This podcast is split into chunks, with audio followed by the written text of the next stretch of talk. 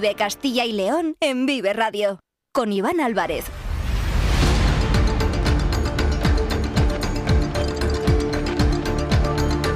Hola, ¿qué tal? Muy buenas tardes. Bienvenidos, bienvenidas a Vive Castilla y León. Son las 2 y cuarto de la tarde. Es lunes, día 22 de enero de 2024 y vamos en directo hasta las 3 en punto en esta sintonía, en la sintonía de Vive Castilla y León, donde desde la una Carlos Tabernero les ha estado contando todos los asuntos interesantes que ocurren aquí, en nuestra comunidad. Ahora tenemos 45 minutos más por delante para contarles muchas más cosas, muchas más historias. Nos pueden escuchar a través de la FM de toda la vida, en nuestra página web www.viveradio.es en todas nuestras plataformas de streaming y de podcast y en las redes sociales de Vive Radio, con el sonido perfecto de nuestro técnico Ángel de Jesús. Hoy comenzaremos hablando de unos datos, de unas cifras que colocan a Castilla y León como la quinta comunidad autónoma de España con más denuncias realizadas al defensor del paciente. Denuncias que vienen eh, provocadas, entre otras cuestiones, por ejemplo, por presuntas negligencias médicas. También valoraremos las listas de espera quirúrgicas que cada vez son más pronunciadas tanto aquí en nuestra región como en el conjunto de todo el territorio nacional. Estaremos presentes en una jornada que se ha celebrado esta mañana entre el Consejo Económico y Social y Comisiones Obreras bajo el nombre Mecanismo Recuperación y Resiliencia de Castilla y León. Y es que la Junta ha cifrado en un 62% el nivel de ejecución de los más de 2.100 millones de euros asignados a nuestra comunidad en los fondos europeos del mecanismo, como decimos, de recuperación y resiliencia y de los fondos Next Generation y en un 73% a nivel de convocatorias abiertas de ayudas. También estaremos en Tordesillas para conocer cómo se ha desarrollado eh, la concentración motera invernal de Motauros, que ha batido el récord este año 2024 con más de 18.000 moteros inscritos. Con todos estos y con más asuntos vamos a ir hasta las 3 de la tarde. Son las 2 y casi 18 minutos. Están escuchando Vive Castilla y León. Comenzamos.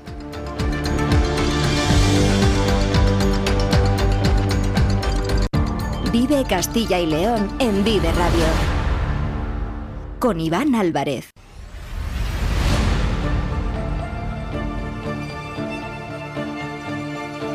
Y como les comentaba, Castilla y León se mantiene como la quinta comunidad autónoma con un mayor número de denuncias ante el defensor del paciente. El pasado año, según se recoge en la memoria de la asociación, en nuestra comunidad se presentaron un total de 714 denuncias. La cifra aumenta hasta las 12.071 denuncias en toda España por presuntas negligencias médico-sanitarias, aunque se ha registrado una bajada del 6,5% en relación a 2022 aquí en Castilla y León, el número de casos de 2023 está por encima de la media de la última década, que se sitúa en 653 denuncias. El informe presenta más datos que tampoco son positivos y que ya analizamos la semana pasada en la sintonía de Vive Castilla y León. Se critica la situación de las listas de espera quirúrgicas quirúrgicas con 34.169 personas y una demora media de 103 días. Las cirugías son las que acumulan un mayor número de pacientes, cataratas, hernia inguinal, artroscopia de rodilla y deformaciones en los dedos. Esta cifra sitúa a Castilla y León en la mitad de la tabla en cuanto al tiempo de espera en relación al resto de comunidades autónomas. En la memoria presentada por el defensor del paciente también se hace referencia a otras cuestiones, como el plan de choque que aprobó la Junta para reducir estas listas de espera o la contratación de médicos sin la especialidad de medicina familiar y comunitaria. Saludamos en directo para analizar todas estas cuestiones cuando son las 2 y 19 minutos a la presidenta de la asociación El Defensor del Paciente. Carmen Flores, ¿qué tal? Buenas tardes. Hola, buenos días. Buenos días. Castilla y León es la quinta comunidad autónoma con más denuncias, 714 por supuestas negligencias médicas. Es verdad que las cifras se reducen un 6,5% respecto a 2022, pero sigue siendo un número muy elevado, ¿verdad? Sigue siendo un número muy elevado y además es engañoso. Y es engañoso porque nosotros, lógicamente, nos circunscribimos a lo que nos llega a nosotros, no lo que realmente está pasando en Castilla y León. ¿Por qué? porque en Castilla y León, lógicamente, pues las personas o se van al, a un abogado que, que no somos nosotros o a cualquier entidad que no somos nosotros a denunciar su caso, su negligencia, etcétera, etcétera. Lo que sí es verdad es que hay que tomar medidas, es urgente tomar medidas. Mm, Lógicamente no se trata de poner parches, no se trata de hacer las cosas a tontas y a locas para eh, poner en los medios de comunicación que se ha hecho esto, se ha hecho lo otro y se ha gastado. ¿Dónde se ha gastado? ¿Cómo se ha gastado? Porque obviamente en la sanidad pública, pública, no. En la sanidad pública, pública, eh, obviamente nosotros cada vez vemos más deficiencias. Cabe destacar, pues, que, que, hay centros de salud que se caen, que se caen a pedazos, que, que la atención eh, en la zona rural es mm, cero. Hay, hay zonas donde no hay ni médicos siquiera y no les ocupa ni les preocupa. Eh, los hospitales sabemos cómo están, absolutamente colapsados. Lo raro es que no haya más negligencias todavía de las que hay, porque lo que es la atención rápida no es rápida, es veloz porque no llegan, no llegan a más. Entonces, lógicamente aquí la inversión hay que hacerla, hay que hacerla con, cabeza y con cabeza quiere decir que pagamos el sistema público para que nos atiendan en el sistema público con medios y con profesionales. Hmm. De las dos cosas faltan. Ha hablado usted de diferentes cuestiones, ahora vamos a analizarlas eh, todas ellas, si le parece. Le quería preguntar primero cuáles son las denuncias por negligencias médicas que más ha registrado la Asociación El Defensor del Paciente. ¿De qué tipo de negligencias estamos hablando? Pues estamos hablando de, un ramillete de, de cuestiones, ¿no? Por ejemplo, la lista de espera con daño. Y eh, cuando, cuando hablo lista de espera con daño es personas que llevan muchísimo tiempo esperando una intervención y que eh, mm, terminan bueno, pues en una denuncia y terminan en una denuncia porque el retraso en esa intervención o en ese tratamiento lo que ha causado es una patología ya crónica. Mm. Eso por, por una parte. Luego están eh, los errores de diagnóstico. A esto, ¿a qué, lo debe, ¿a qué debemos? A eso que comentaba yo que los médicos y el personal sanitario no da más de sí, puede lo que puede. El contratar médicos sin especialidad, esto lo único que hace o lo único que hará será eh, acrecentar las denuncias, lógicamente, porque las especialidades se han eh, puesto y se, han, se posibilitaron por una razón fundamental, zapatero a tus zapatos.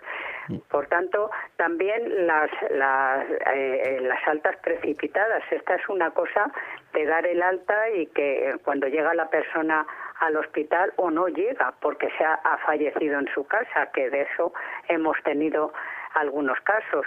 Pues este tipo de cosas pasan, volvemos otra vez a la inversión, ¿no? Pasa porque la inversión tiene que ser eficaz y desde luego con lo más necesario, con lo más necesario que necesitan los ciudadanos de Castilla y León. No en vano, lógicamente, eh, pagan para tener unos servicios pues acordes con lo que pagan, que es mucho. ¿eh? Todos pagamos mucho para nuestra sanidad pública. Eh, obviamente lo mejor que tenemos. Por eso no se puede dejar morir. Yo estoy poniendo un ejemplo que creo que puede servir perfectamente, ¿no? Que es ese niño, ese bebé que tienes en tu casa, pero que no le das de comer ni beber y por tanto ese bebé termina muriéndose. Pues esto es un ejemplo eh, Mm, bueno, que puede ser real, ¿no? Si siguen sin darle de comer a la sanidad pública ni darle de beber, terminaremos todos con una sanidad pública pues eh, rota, muerta y que desde luego el que tenga dinero se curará y el que no pues pues se quedará en el camino. Esto es lo que no lo que no queremos, ni deseamos, ni lo debemos permitir. Porque puede parecer un ejemplo quizás llevado al extremo, pero es verdad que viendo las mm, pero viendo las cifras y lo que usted está comentando, es verdad que la situación parece evidente que está empeorando y esto puede generar también, como es lógico, una pérdida de confianza por parte de los pacientes, en este caso en la sanidad o quizás en esos organismos o en esas instituciones que, bueno, pues que controlan o que se encargan de que funcione mejor o peor eh, la sanidad, ¿cómo se podría mejorar esa, esa relación entre sanidad y pacientes para que no terminen de perder esa confianza en la sanidad pública, que hay que decirlo también, es de calidad de nuestro país? La verdad es que ha crecido muchísimo esa falta de, confianza. Nosotros siempre decimos y lo diremos que, nuestra sanidad pública es eh, el mejor invento que, que, pudieran hacer, ¿no? La sanidad pública es la que la que tiene los mejores profesionales, la que tiene los mejores medios, siempre y cuando, pues, lo que decíamos, no se dejen, no se dejen de alimentar. Eh, sí es verdad que nosotros promulgamos y, le aconsejamos a las personas que vayan a la sanidad pública, que exijan, pero que vayan a la sanidad pública. La sanidad privada es una empresa, una empresa para ganar, ganar dinero. Las mutuas son una empresa para ganar dinero. Por tanto, eh, si tienen una patología muy grave y costosa, evidentemente, ¿dónde va a estar mejor? En la sanidad pública. ¿Que lo pagamos poco a poco? Pues sí que es verdad, pero es lo mejor que tenemos y tenemos que potenciarlo sí o sí. ¿eh? Atención primaria hay que potenciarla, eh, pero de forma urgente. La salud mental, por ejemplo, es que nos ahorraríamos muchos, muchísimo dinero si lo hiciéramos así, porque yo pongo un ejemplo, una persona que tiene mal una pierna y que le tienen que operar y que está tiempo y tiempo y tiempo y esa persona está en el médico cada día, está medicada cada día. Pues esto se evitaría. Y desde luego una cama de hospital cuesta muchísimo dinero. Cuanto antes se opere al paciente, pues desde luego más sitio vamos a, a, operar. ¿Por qué no se opera los domingos? ¿Por qué no se operan los días de fiesta? Mm. Evidentemente tendría que haber personal y personal bien remunerado para esto, pero eh, lógicamente se acabaría con un buen número de, de personas en lista de espera y esto es así, porque ese número de lista de espera que figura en Castilla y León es falso. Esto es lo que le da al Ministerio de Sanidad y el Ministerio de Sanidad lo coge como bueno, pero la realidad es otra muy diferente. Pueden duplicarse las personas que están en lista de espera en, en diferencia a ese número que han dado al Ministerio de Sanidad y que nosotros ponemos en la memoria. Quería hacerle dos últimas eh, preguntas en relación a los datos que estamos analizando, ¿son los peores de toda la historia de la sanidad pública española? Y, de ser así, eh, ¿cuántos médicos harían falta, ya no solo en Castilla y León, sino en toda España, para garantizar un buen funcionamiento de la atención primaria y que se reduzcan esas interminables listas de espera? Bueno, pues en lo primero, mm, y hablando de lista de espera, yo creo que son las peores, las peores de la historia. De hecho, eh, hablando de otras comunidades, en Madrid hay casi un millón de personas en lista de espera. Todas llegarán con agravamiento. En Cataluña, eh, casi un millón de personas están en lista de espera. Así podemos seguir y seguir y seguir y estamos hablando de millones de personas en las comunidades autónomas que están sin asistencia, esperando a un especialista, a una intervención, a una prueba diagnóstica, etcétera. Ahora mismo están dando citas para el 2024, para noviembre del 2024. Pero ¿cómo va a llegar esa persona al médico? ¿Cómo va a llegar? Y respecto a la cantidad de médicos, mm. pues la verdad a mí me asombra muchísimo que en la sanidad privada no faltan médicos ni falta personal sanitario y en la sanidad pública sí. ¿Por qué? Pues fácil de comprender, ¿no? En la privada les pagan mejor, los tienen mejor valorados. Por tanto, pues jugamos a dos bandas. Estamos en la privada y en la pública. Mm. Pues si se le paga bien en la pública, no tienen necesidad de irse a la privada. Por tanto, recuperaríamos muchísimos médicos que se han ido de nuestro país y recuperaríamos muchísimos médicos con una dedicación exclusiva, que es lo que tienen que tener. Pero mientras eso no pase, obviamente los médicos, con toda razón, dicen, si puedo ganar 20, ¿para qué voy a ganar 5? Es que este fin de semana 1.600 estudiantes se han presentado a los exámenes que dan acceso a las plazas de formación sanitaria especializada en Castilla y León. Hablábamos, de hecho, el viernes con dos de ellos, un chico y una chica que se iban a presentar al MIR por parte de Medicina y a LEIR en el caso de enfermería. Y claro, hemos vivido la situación de que en algunos casos se llega incluso a contratar médicos sin la especialidad de medicina familiar y comunitaria. Esto conlleva mucho riesgo para los pacientes y también una desmotivación para estos estudiantes que luego quieren dedicarse a ello, viendo que se está contratando a gente que no tiene la titulación. Claro, eh, el problema está en que aquí yo vuelvo al gobierno, lo siento muchísimo, pero vuelvo al gobierno, esto no lo debe tolerar. No, no porque es un delito poner a, las personas en riesgo, es un delito poder eh, poner en manos de una persona que no tiene la especialidad hacer algo que desde luego luego le puede costar la vida a una persona. Y cuando se pone en riesgo el peligro de las personas, insisto, es un delito, un delito que desde luego ni el Ministerio de Sanidad ni el Gobierno debe permitir. O sea, aquí eh, cada uno en su comunidad hace en lo que quiere, como quiere, cuando quiere. Y eso de sanidad universal, pues vamos a tener que olvidarlo porque hay muchísimos pacientes, Castilla y León, por ejemplo, eh, una de ellas, ¿no? Donde si va otro paciente de, de otra comunidad, pues resulta que tiene una incidencia y resulta que dicen que no, que se vaya a su comunidad. Oiga, que estamos en España, ¿estamos en 17 países o estamos en España? Mm. Entonces esto también hay que solventarlo. Menos banderitas en las tarjetas sanitarias y desde luego más DNI y, número de, de identificación del paciente y se acabó. Se acabó porque esa es la sanidad universal. Pues Castilla y León, esos son los datos, se mantiene como la quinta comunidad autónoma con un mayor número de denuncias ante el defensor del paciente y con la presidenta de la asociación, con Carmen Flores, acabamos de compartir estos minutos en la sintonía de Vive Castilla y León. Carmen Flores, muchas gracias, un fuerte abrazo. Un abrazo, muchas gracias. A ver si hablamos de algo bonito.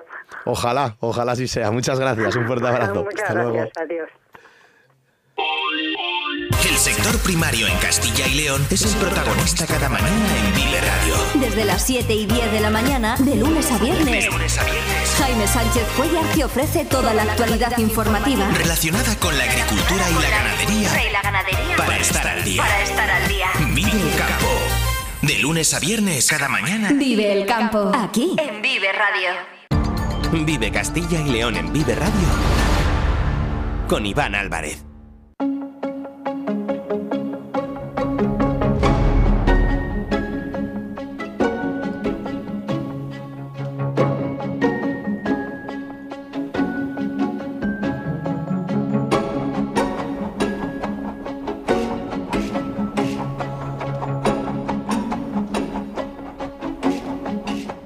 2 y 33 minutos de la tarde, estamos en directo, están escuchando Vive Castilla y León aquí en eh, Vive Radio y ahora vamos a hablar sobre el mecanismo de recuperación y resiliencia y su impacto en Castilla y León. Este es el título de la jornada organizada por el Consejo Económico y Social de nuestra comunidad y el sindicato Comisiones Obreras que se ha celebrado esta mañana. Un encuentro de debate con el propósito de dar a conocer el informe del Comité Económico y Social Europeo de evaluación intermedia de la ejecución del mecanismo de recuperación y resiliencia y la aplicación del Plan de Recuperación, Transformación y Resiliencia de España y en particular su impacto en nuestra comunidad. Jornada presentada por los presidentes del CES, Enrique Cabero, y por Vicente Andrés, secretario general de Comisiones Obreras en Castilla y León. Carlos Tabernero, ¿qué tal? Buenas tardes. Hola Iván, ¿qué tal? Muy buenas tardes. Vaya título, ¿eh? Espectacular. Te iba a decir eso, que es una jornada que ha dejado varios titulares, son asuntos densos, así que vamos a tratar de explicárselo a los oyentes de una manera concreta sencilla,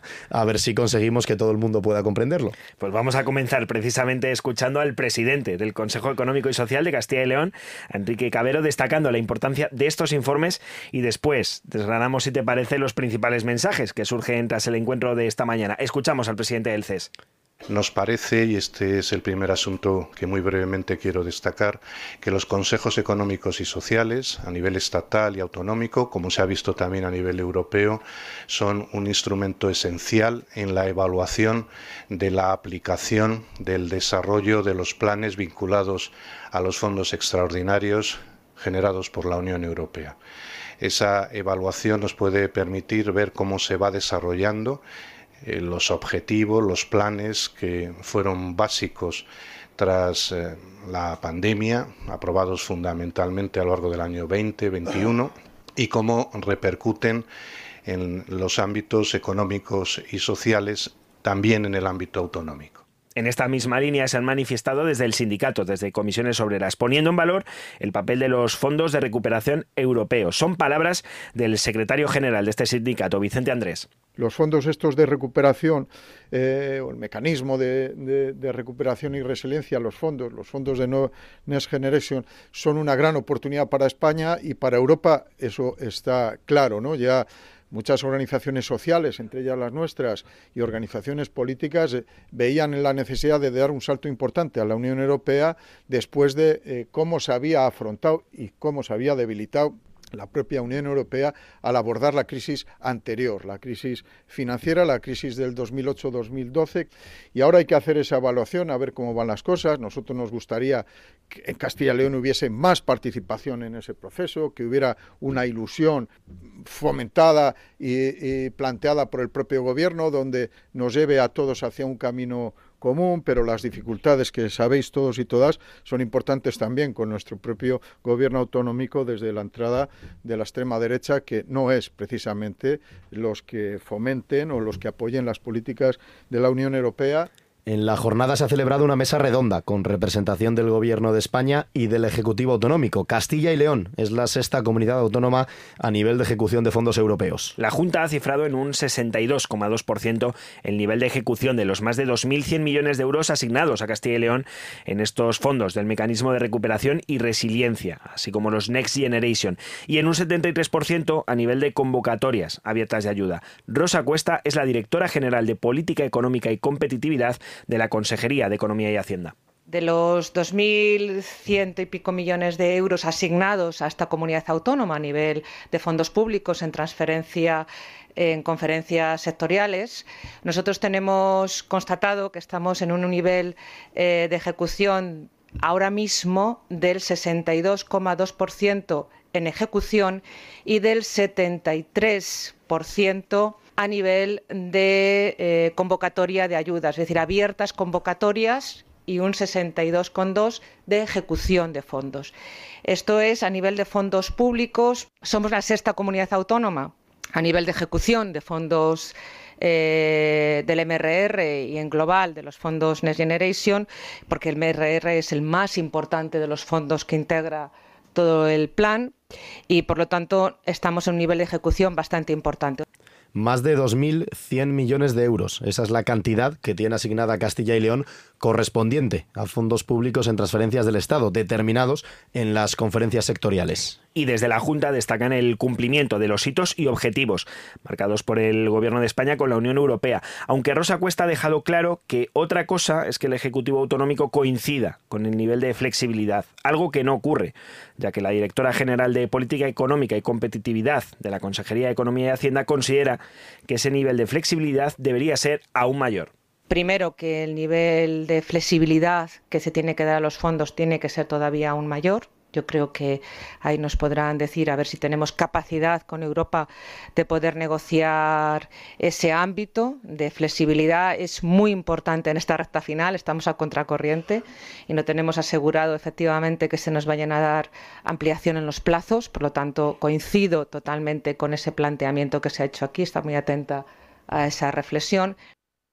A su juicio, a juicio de Rosa Cuesta, es necesario avanzar en la flexibilidad en la recta final de estos fondos cuando se está a contracorriente y no está asegurado que haya una ampliación de los plazos. Defiende también una mayor interlocución a la hora de aplicar los fondos que aún no han sido transferidos al valorar las capacidades de cada autonomía tenemos que tener eh, una mayor interlocución mm, para aplicar, yo creo que en función de las capacidades de las comunidades autónomas esa cantidad a mayores de, fondos que todavía no están asignados y por lo tanto no están ejecutados. Creo que somos capaces las comunidades autónomas de aportar eh, muchísima información en función de nuestro tejido industrial, nuestras capacidades productivas y nuestra estructura social eh, para poder aplicar esos fondos y creo que una interlocución mayor nos daría pie. Pero somos la sexta comunidad autónoma en ejecución, yo creo que es un nivel importante está costando, pero bueno, eh, seguramente tendremos que mejorar más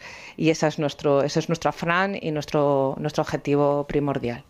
Rosa Cuesta ha señalado también que cada administración asume sus compromisos y obligaciones al precisar que el único interlocutor ante la Unión Europea es el Gobierno de España, que ha sido el encargado de marcar los objetivos a cumplir en nuestro país y ha expuesto que tanto el mecanismo de recuperación y resiliencia como los PERTES son una oportunidad para Castilla y León, por lo que se trabaja con todos los ministerios y en la transferencia de fondos que se asignan a la comunidad. El próximo mes se cumplirán tres años de la aprobación del plan de recuperación y quedan otros tres años más, hasta 2026 por delante, para llevar a cabo su ejecución. Hemos escuchado el mensaje del Gobierno de la Junta. Hay retrasos en la ejecución de los fondos europeos gestionados por el Ejecutivo de Pedro Sánchez, una situación que han reconocido por parte del Ministerio de Hacienda. Ligeros retrasos es el término utilizado para referirse a la puesta en marcha de estos fondos europeos, aunque desde el Ministerio insisten en el compromiso adquirido por el Gobierno central. Vamos a escuchar la explicación del subdirector general de programación del Plan de Recuperación y Resiliencia del Ministerio de Hacienda, Jordi Colgán. Eh, creo que es un excelente momento para hacer balance de lo que es el plan de recuperación. Yo creo que en febrero hará tres años de su aprobación y nos queda hasta 2026 eh, tres años por delante. Em, desde la Administración Central, eh, yo creo que estamos comprometidos con la ejecución del plan. Se habla hasta cierto punto de retrasos, lo cual es cierto hasta cierto punto. En cuanto a solicitudes de desembolso, tenemos un decalaje respecto a la previsión inicial de unos seis meses. Ello ha sido debido a la aprobación de la modificación del plan de recuperación en octubre de 2023, lo que se conoce como la adenda al plan de recuperación, con lo cual hemos pasado a tener un plan de recuperación modificado, es decir, donde tenemos un total de 163.000 millones de euros, como decía Javier, esto es el 12% del PIB, divididos en 84.000 millones en préstamos y 79.000 millones en transferencias. Por tanto, la negociación de esta modificación del plan, que ha supuesto incorporar todos estos préstamos a lo que es el plan de recuperación, ha supuesto un ligero retraso. No obstante, tenemos una previsión de realizar dos solicitudes de pago a la Comisión Europea por año de aquí a 2026, con lo cual cumpliríamos con las previsiones establecidas eh, en el momento inicial. El responsable del Ministerio ha recordado que el pasado 20 de diciembre se presentó la cuarta solicitud de pago por valor de 10.000 millones de euros y se está en negociaciones con la Comisión Europea para su desembolso lo antes posible. También consideró vital la participación de las comunidades autónomas y los agentes sociales para el cumplimiento de los compromisos adquiridos. En esta jornada organizada por el CES y Comisiones Obreras, el Mecanismo de Recuperación y Resiliencia y su impacto en Castilla y León, se han tratado más cuestiones, una de absoluta actualidad y vital importancia como es la eficiencia energética. Desde la Consejería de Economía y Hacienda han reconocido tensiones en algunos cumplimientos de objetivos en determinados sectores productivos, en los ámbitos de sostenibilidad ambiental y la digitalización, por las complicaciones para adaptarse y por los ritmos exigidos. Rosa Cuesta también ha valorado la integración completa de la sociedad, con una gran respuesta de los ciudadanos en las convocatorias de eficiencia energética y autoconsumo pero sí que es verdad que a nivel social se está produciendo una integración completa de la sociedad en este ámbito y la respuesta que ha habido a las convocatorias de eficiencia energética, de autoconsumo, han sido muy importantes. La sociedad ha respondido favorablemente en este ámbito y, por lo tanto, mm, se está produciendo una adaptación a esos objetivos que Europa marca, que el Gobierno de la Nación ha integrado en su plan nacional y que, independientemente de que mantengamos conceptos en algunos ámbitos como los sectores productivos que pueda afectar a Castilla y León, en el que pedimos más flexibilidad para que esas capacidades productivas puedan adaptarse a esos objetivos, en global eh, está habiendo una adaptación buena de alguna manera un poco acelerada porque los calendarios así lo marcan pero bueno yo creo que, que es importante decir que estamos avanzando y cumpliendo esos objetivos que nos marcaba el plan nacional. Y en relación a la transición verde y digital esto ha dicho Javier Doz, miembro del Comité Económico y Social Europeo. Bueno, la transición verde y digital, si cumple la condición de que sea justa, sí tiene una dimensión social. El tema es eh, que eh, esas transiciones se hagan teniendo en cuenta la situación de los trabajadores. Es decir, si hay trabajadores o regiones incluso de población que pueden verse directamente afectadas por las actividades económicas que ahí se realizan y que tienen que terminar o verse transformadas, tiene que asegurarse eh, la, el que esos trabajadores sus familias están protegidas de que se buscan eh, el, el, reciclaje profesional, la inserción en otros empleos, etcétera. Es decir, la transición verde tiene una componente bien realizada que es social. Pero sí es cierto, y es la opinión de una mayoría, que hay, no es que no haya, es que eh, hay menos inversión en infraestructuras sociales de las que debiera. Me quedo con esta última reflexión de Javier Doz.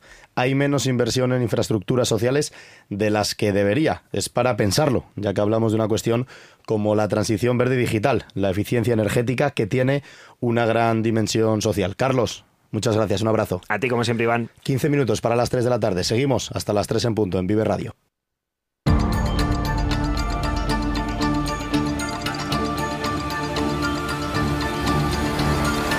Vive Castilla y León en Vive Radio con Iván Álvarez.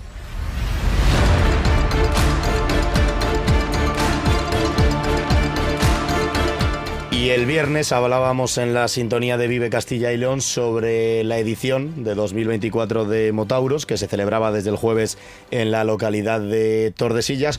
Una edición que ya ha llegado a su fin y lo ha hecho Diego Rivera. ¿Qué tal? Buenas tardes. Buenas tardes. Con récord de inscritos. Así es, con récord, más de 18.000, 18.212 finalmente es el número de inscritos, unos mil más aproximadamente que la edición anterior, que ya fue a su vez la del récord, pues ahora se vuelve a de récord superar en récord. de récord en récord y el año Mm. que viene es la número 25, un número redondo de esos conmemorativo que veremos, oye, ¿por qué no pensar que se puede volver a, a batir? Pero bueno, en este caso sí que es verdad que mm, desde la organización estaban muy satisfechos, eh, el tiempo dentro de lo que cabe respetó, porque sí que es verdad que el sábado, que al final era el día grande de Motauros, en- no hubo lluvias, Amenazaba feo, amenazaba Sí. feo por la mañana a primera hora, mucho Mm. frío, pero a media mañana, en torno a las 12, la 1, ya el día se quedó bastante bien. Eso es, abrió el día y bueno, pues eso hizo y permitió que muchísimos moteros de la zona acudieran a la concentración, eh, disfrutaran de todas las actividades, de los desfiles, siempre ese desfile de antorchas que al final es el momento más emotivo en el que se recuerda a los moteros fallecidos durante el pasado año y luego pues eh, toda la celebración en la campa con los eh, conciertos y con las hogueras. 480.000 kilos de leña se han consumido en Motauros. Locura. Sí, eso es, durante estos cuatro días de, de concentración. Así que bueno, como decimos, Iván, récord y evidentemente esto eh, lo recibía de muy buen grado la organización. El presidente del club organizador es Juan Carlos Ruiz. Yo nunca me gusta hablar de récord. O sea, al final la intención era, o, o- o el optimismo que teníamos era renovar cifras como otros años. Eh, se puso un poquito complicado porque el fin de semana la climatología eh, se puso adversa y tenemos muchísimos problemas. Pensábamos que no llegaríamos, pero bueno, eh, había gente y de repente, pues el sábado, eh, Motauros, la gente de Motauros ha confiado en Motauros, ha salido un rayo de sol y todo el mundo ha acudido a Motauros. Ya en la excursión notamos una afluencia masiva y en Medina del Campo lleno y se ha consolidado esta tarde en, en Tordesillas en la subida de antorchas y, las tierras de inscripciones. 18.212 inscritos, eh, un balance muy positivo. No esperábamos ni mucho menos eh, subir las cifras de años anteriores y bueno, muy contento. Bueno, y evidentemente ya pensando en el año que viene, hay una serie de reivindicaciones, porque hemos hablado hoy en Vive Valladolid con Julio Ríos, que es uno de estos 18.000 moteros que han estado en Motauros, del grupo Numancia concretamente, y decía que todo ha sido fantástico, pero eso sí, una cosa sí que, que cree que hay que mejorarla para la edición del año que viene. Hay unos descerebrados todas las noches que se pasan la noche acelerando y cortando tendido, no dejan dormir a nadie, no dejan vivir a nadie. Eso tendrían que erradicarlo. El motor de Tordesillas lo hace todo muy bien, excepto eso. Eso que lo erradiquen, que lo quiten, porque hay gente que el domingo se tiene que hacer mil kilómetros para ir a su casa y no han dormido las dos noches anteriores porque estos descerebrados no les dejan dormir.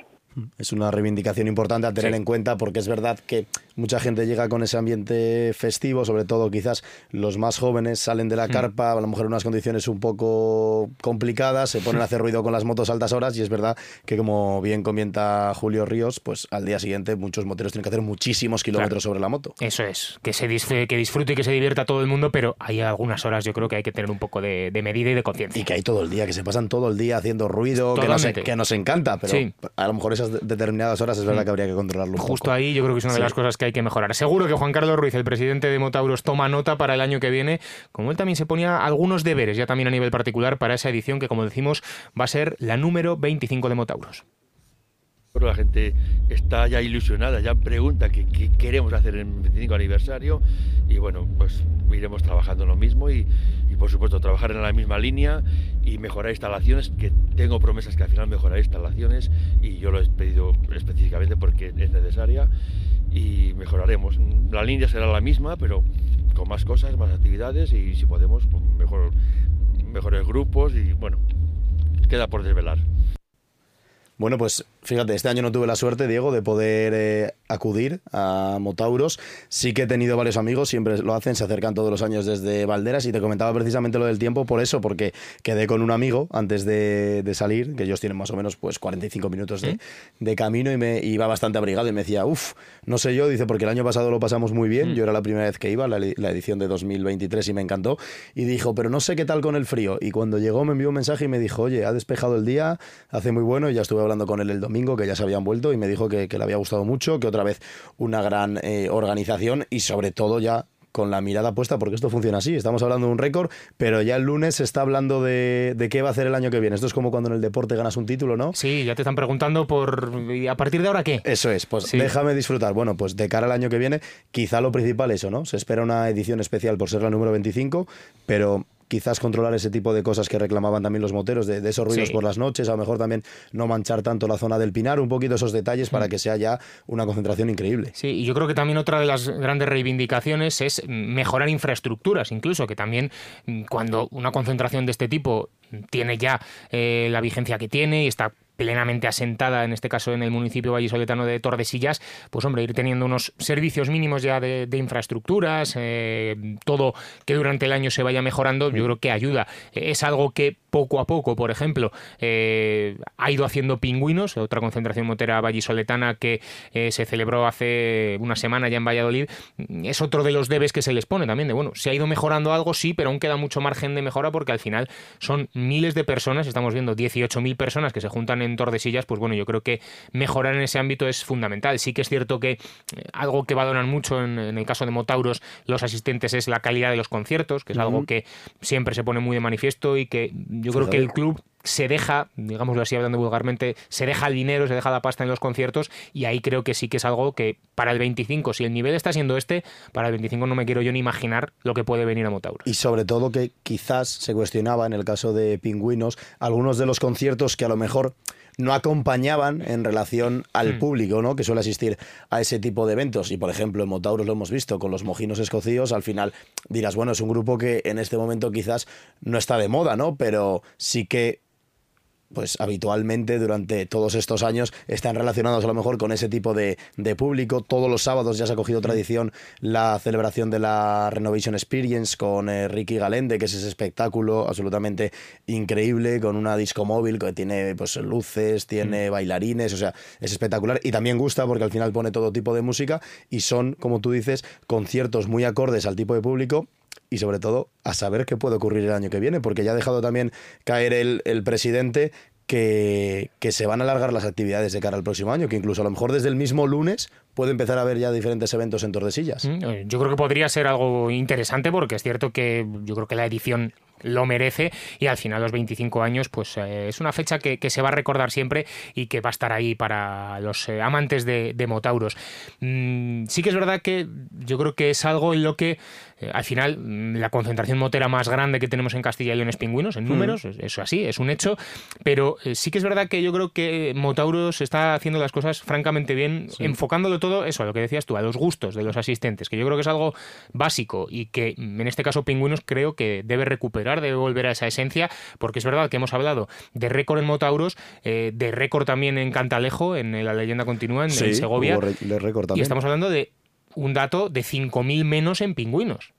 También yo creo que eso es algo que la organización debe estudiar y decir, hombre, si las otras dos concentraciones que han coincidido en el tiempo, una semana de diferencia, eh, han batido récords y yo me dejo 5.000 mm, yo particularmente creo que, deben pensar y, deben replantearse las cosas tiene muy buena salud, aún así, pingüinos, pero bueno, yo creo que eh, es cierto que hay cosas a mejorar y, el tema yo creo de la elección musical y, ese tipo de actividades eh, paralelas y relacionadas, creo que son unas de ellas, aunque bueno, se hayan puesto otros motivos encima de la mesa también. Es que fíjate, Diego, pingüinos hace una semana 38.550 inscritos. Dijimos que la leyenda por encima de los 10.000, es decir, estamos hablando que en un mismo fin de semana más de 50.000 moteros en dos puntos de Castilla y León. Y una semana después, bueno, ni una semana, porque al final acaban el domingo comienza el jueves Motauros, pero ya sabemos mucha gente que va llegando a lo largo de la semana con otros 18.000, o sea, estamos hablando que cerca de 70.000 moteros y estamos hablando de los inscritos, porque luego cuánta gente participa en el desfile de antorchas, en el desfile de banderas en el caso de pingüinos también, sin inscribirse. El desfile de antorchas de, de Motauros es una pasada, porque subes desde el Pinar, mm. el puente, que muchos oyentes conocerán, que cruza el río en Tordesillas, que es increíble por esa subida y ya cruzas la calle principal de la localidad. Es una absoluta locura, porque es que además desde que sales del Pinar hasta que acaba arriba el desfile, no hay un centímetro en el que haya en el que no haya una persona animándote. O sea, es absolutamente espectacular. Mm, se vuelca al municipio y, mm. también se habla mucho de, retorno económico, de dos millones y medio de retorno económico para Tordesillas. Así que bueno, yo creo que unas concentraciones, todas ellas, las tres de las que hemos hablado, que hay que mantener y hay que potenciar de cara al año que viene. Pues muchísimas gracias, Diego Rivera. A ti, Iván, gracias. Hasta luego. Y nos vamos a despedir, como siempre, en este Vive Castilla y León, conociendo la previsión del tiempo después de un fin de semana, ya lo han escuchado también con Carlos Tabernero, en el que hemos estado muy pendientes de los ríos de las inundaciones, de los desbordamientos que se han producido en varios puntos de nuestra comunidad. Queremos saber, como es lógico, cuál va a ser el tiempo en las próximas horas y en los próximos días aquí en Castilla y León. Daniel Angulo, compañero, buenas tardes. Hola, muy buenas tardes Iván, muy buenas tardes amigos oyentes de Vive Radio y Vive Castilla y León. Bueno, pues lo hemos notado claramente hoy al salir a la calle. Ya no teníamos ese frío de días anteriores, aunque sí que ha habido algunas heladas, eh, han sido más bien débiles, ya propias de la época, y sobre todo donde se han producido esas heladas, pues ha sido en la provincia de Soria, donde aún tiene nieve. La nieve produce un alveo, produce una pérdida de calor importante durante la noche y allí, por ejemplo, pues es donde, mm, repito, se han dado las heladas. Ejemplo, en San Pedro Manrique ha llegado a tener hasta 4 bajo cero, en el Burgo de Osma 3,2 bajo cero. En Monzón de Almazán también 6,3 bajo cero. En el resto, pues ha habido alguna helada, pero en general débil. En capitales de provincia, únicamente Ávila, que ha llegado a registrar dos décimas bajo cero, ha tenido escarcha. En el resto, las mínimas han sido muy suaves. 5 en Burgos, por ejemplo, 1 grado de mínima en Palencia, 3,5 en Valladolid, 3,9 en Zamora, 0 grados en León, eso sí, 2,2 en Salamanca. Como decíamos, dos décimas bajo cero en Ávila, 3 en Segovia y 2,1, por fin ya han podido salir a la calle sin el hielo en Soria. Bueno, ha sido un fin de semana trepidante en lo meteorológico. Teníamos el viernes ya esa por la tarde esas nevadas importantes en Soria y luego esas temperaturas bajo cero que eh, sobre todo pues se cebaban en la zona este de la comunidad con 7, 8 bajo cero en muchas zonas de Burgos y de Soria. Y ya hemos comenzado una semana en la que hemos visto cómo ha cambiado el tiempo que el ambiente es muy suave y así va a seguir toda ella, porque se instala el anticiclón, las altas presiones, hoy de momento con entrada de aire, viento de aire húmedo procedente del Atlántico empujado por vientos del suroeste, que va a hacer que en las próximas horas los cielos se mantengan nubosos, sobre todo en el oeste. Sí esperamos algo de lluvia, pero poca cosa. Va a ser en el noroeste de León, por el norte de Palencia, quizás alguna llovina. En el resto, como digo, mucha nubosidad de tipo medio, pero nada más. Mañana, el anticiclón ya se coloca encima de la península ibérica y mañana vamos a amanecer con muchas nieblas, mucha nubosidad de tipo bajo que podrá ser persistente. Ojo, mañana gran parte de la comunidad, excepto el sur, pues va a estar con nubosidad de tipo estratiforme, así que va a ser suave, pero va a abundar la nubosidad.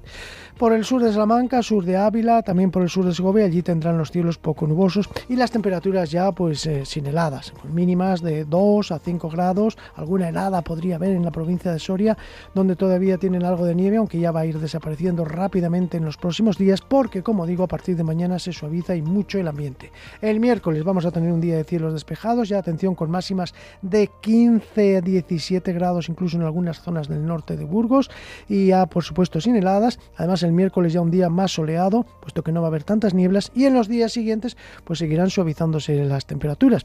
Y de todo ello pues seguiremos hablando aquí puntualmente. Mañana decir que en gran parte de la comunidad pues las máximas estarán sobre los 13, 14 grados y que las mínimas por supuesto van a estar sobre los 5 o 6 grados y que no habrá heladas. Nada más, muy buena tarde.